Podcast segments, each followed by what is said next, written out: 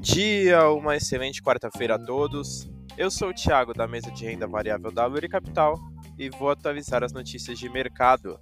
No mercado internacional, fechamento de ontem, S&P 500 caiu 0,22%, DXY caiu 0,06% e os Treasuries para dois anos subiram 0,71%. As bolsas internacionais fecharam em queda devido à alta recente no petróleo, trazer incertezas em relação à taxa de juros nos Estados Unidos, podendo impactar no custo de energia, pressionando a inflação.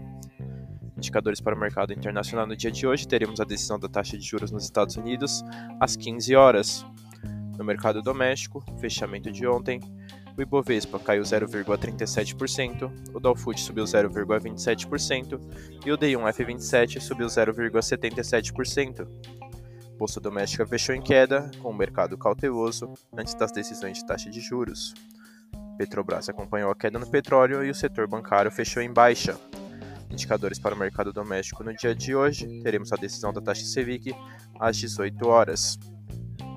No radar doméstico, manter atenção com as decisões de juros no Brasil e nos Estados Unidos. Essas foram as notícias de hoje. Desejo a todos ótimos negócios.